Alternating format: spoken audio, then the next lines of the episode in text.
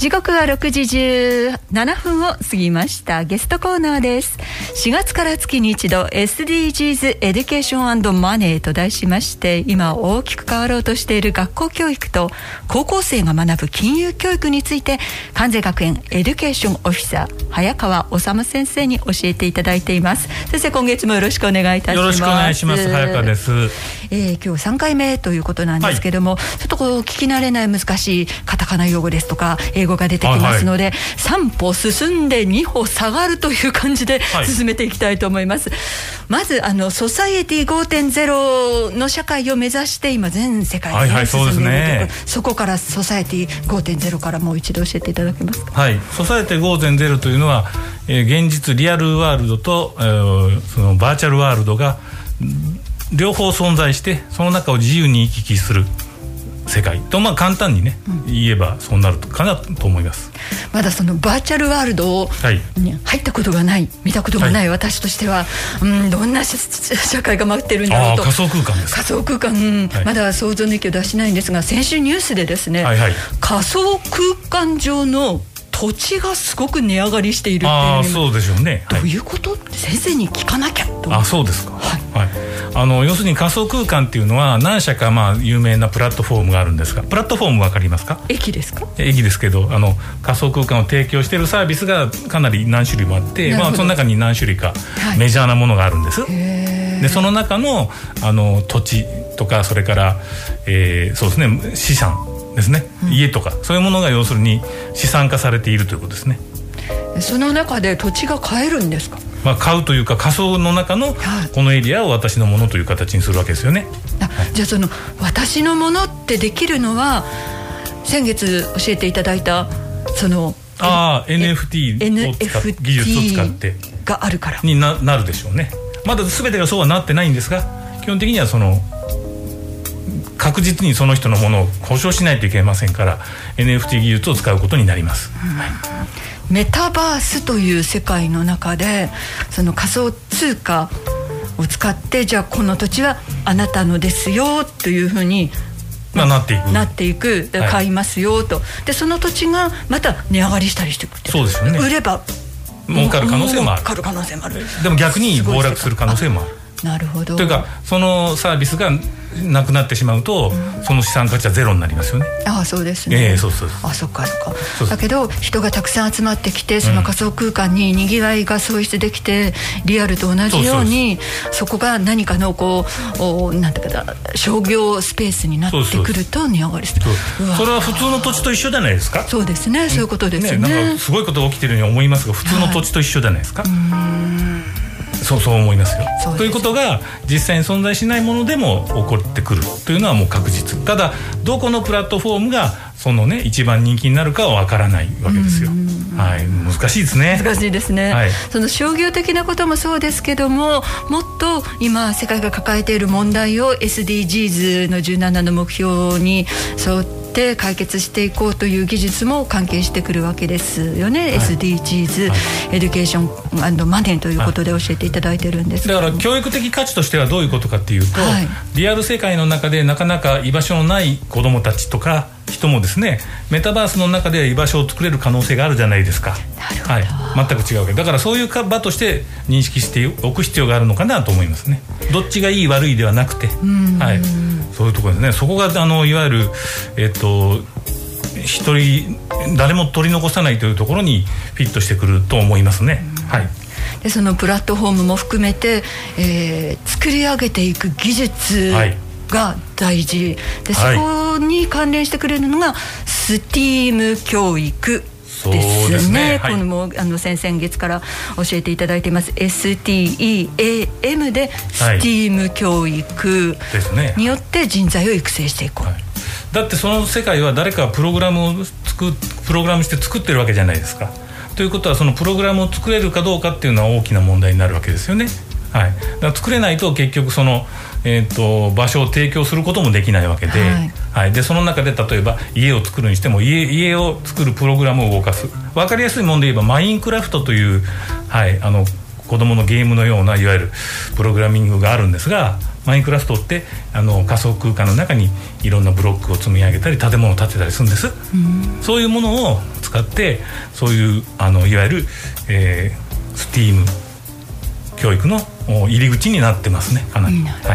い、で3歩進んで2歩下がるその今日一歩進みたいんですけどはいはい、一歩は、えー、その人材が圧倒的に足りないという、はい、そこですね、はい、でどうやってその人材を育てていくかという話になるんですが、ね、まあ、特に女子。はいあのこれは実は文部科学省はちゃんと考えていまして、はい、大学入試に向けてですね高校では全ての生徒にプログラミングを指導するようになってます。今年の高校1年生からは、入試にプログラミングが出題されます大学入試にああ共,、はいはいはい。えー、共通テストの時にですね、はい、に要するに情報ですが、えー、情報情報は実は20年前から教科としてはあるんですが情報は入試科目ではなかったんです、ね、はい、ですが今の高校1年生からは大学入試に情報が共通テストに導入されますから必ず全員情報を使ったプログラミングができるようにするというのが文部科学省の方針です。女子も男子も理系も文系も。はいだから入試科目ですから、ね、はいしないといけないというのが一番大きい、はい、ですがですが。あのその後その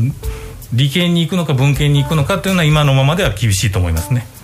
はいはい、理系上そういう STEAM 教育を担っていく理系上を養成するためには、どういう視点が必要？いやもう簡単じゃないですか、はい、あの理科と、まあ、簡単に言えば物理なんですが物理と数学を分かりやすくするのはいいんじゃないですか？あ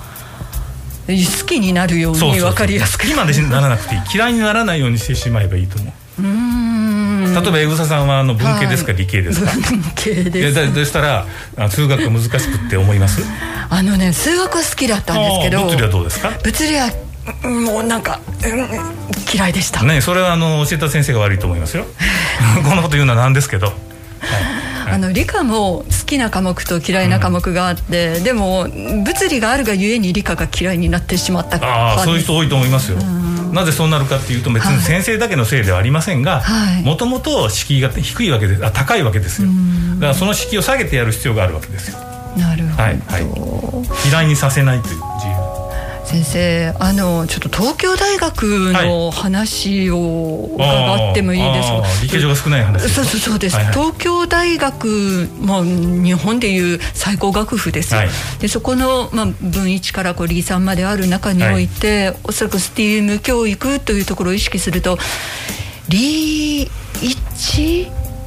工学理学部系理1になると思うんですけどやっぱりそこが圧倒的に女子が少ない。リーチは10%ぐらいぐらいですよね、はい。はい、東大の女子全体でまあ20%去年かろうじてあ上がったけどまたまた下がったみたいな。でもその20%でも足りないと言ってる中においてリーチは10% それしょうがないじゃないですか。リーチが今言った数学と物理をガンガンやるいわゆる工学部系ですから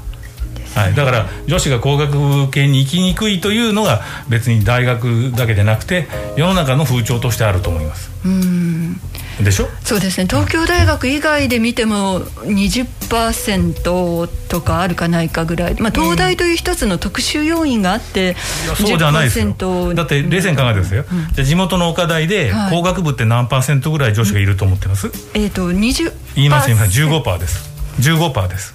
理学部が20%ぐらいです。だから結局もうほとんどいないんですよ。だから結局どこでやろうと同じなんですよ。理系には女子が行かないようになってる。行かないようになってる、はい、はい、それが構造的な問題ですから、うん、そこを変えていかないといけない、はいはい。はい、でそれはあの先生、まあ、さっきも失礼しました。物理の先生に失礼なこと言いましたが、はい、物理の先生の問題だけではなくて、はい、親御さんの問題とかあるじゃないですか。そうですね、はい、言われませんでした？理系に行ってどうするのって。エンジニアになるのって言われませんでした？そこまで言われない？うん。あのそこまでのレベルに達してなかったかもしれませんけど。そんなことない。だけどその医学部は高いんですよね、はいはい、医学部は30%とか、はい、それももう話は簡単です簡単じゃないですか。だって女性でも男性と同じように活躍できる場っていうのは基本的には地方では何があるかっていうと大体お医者さんと先生しかないじゃないですか、うん、分かりやすい話で言えばそれしかないでしょう。だったらめちゃくちゃできる女子は医学部に行く可能性が高い、あのもうなんていうんですか今女医さん増えてきていて、はい、子育てをしながら結婚しても働きやすい環境にあるモ,、モデルケースとしてよく分かってきてる。けどその研究職に行く女性のモデルケースがやっぱり圧倒的に少ないので、将来像が見えにくいんですかね。そ、ね、れはもうすごく申し訳ないけど、うん、その女性が結婚してお医者さん続けた時に、はい、誰と結婚してどういうその後け子供を育てるかっていうことを考えたら、うん、まあ、圧倒的に多いのはお医者さん同士で結婚でしょそうですね。でさらにそうするともう男性の旦那さんの方もお忙しいじゃないですか。そしたら基本的に奥さんに任せるようになりがちじゃないですか。そうするとなかなかそのキャリアをそのまま続けていきにくいじゃないですか。それは学校の先生だってあるんですよ。同じで。はいそういう社会的な環境の難しさがあると思いますね。はい、女性陣はね経済的に独立しようとしているのにね、はい、男性陣が育児はもちろんですけどもその衣食住から独立しようとしないこの世の中を変えていかないと、まあ、その研究職の女性が私はそこに行って幸せな道が待っているのかというのが描けないですよね。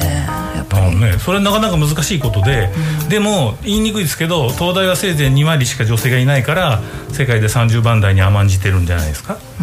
簡単に言えば。あのもっと海外だったら50%ぐらいいるんですよねハーバードとかプリンストンとか全部50半分ですよ、うん、でもね東大に行くとですね、うん、社会に出た時にあのと、まあ、私が東大出てるかのような言い方をしてしまって出てるつもりで話したらいい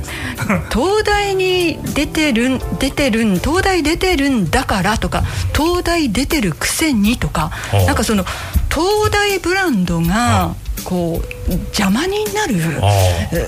世の中、はい、特に女性は。はい。でさっきおっしゃったお医者さんお医者さんと結婚する。じゃあ東大出て誰と結婚するかって言って東大の人と結婚したとしても意外とこの何て言うんですか理解してもらえない、えー、とかまた逆に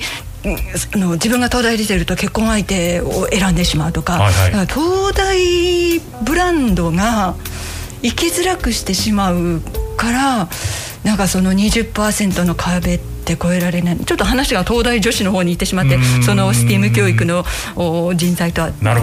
う方になってしまって申し訳ないんですけど、ででねちょっと話それてるから戻しますけど、はい、結局東大を半分に近づけていかないと女子を、東大一流になれないということだけですよ。特にもう極端に僕言いますけど、はい、だってあのハーバードとかが共学になったのはたかだか50年前です。1970年代ですよ。東大は70年間共あの共学なんですよ、ハーバードより長い期間共学なのに2割なんですよ。2割の壁が超えられない。それはもうものすごく簡単な話で、入試が違うんです。ああ、はい、だから栄養入試とか推薦入試とか増やすと女子が増えるなんて言われますけど。言われるというか数字的にも明らかで、はい、東大の女子割合は推薦入試は45%です、つまり女子の合格者は半分いるんですよ推薦入試ではということは推薦入試の形式で東大の入試を全部やれば半分に近づくはずです。そういうことですよね。明らかです、はい、だからね女子が言うんですよ。女子枠を作ってくださるなと、女子枠で入ったみたいな感じは嫌だからあのちゃんとしたあの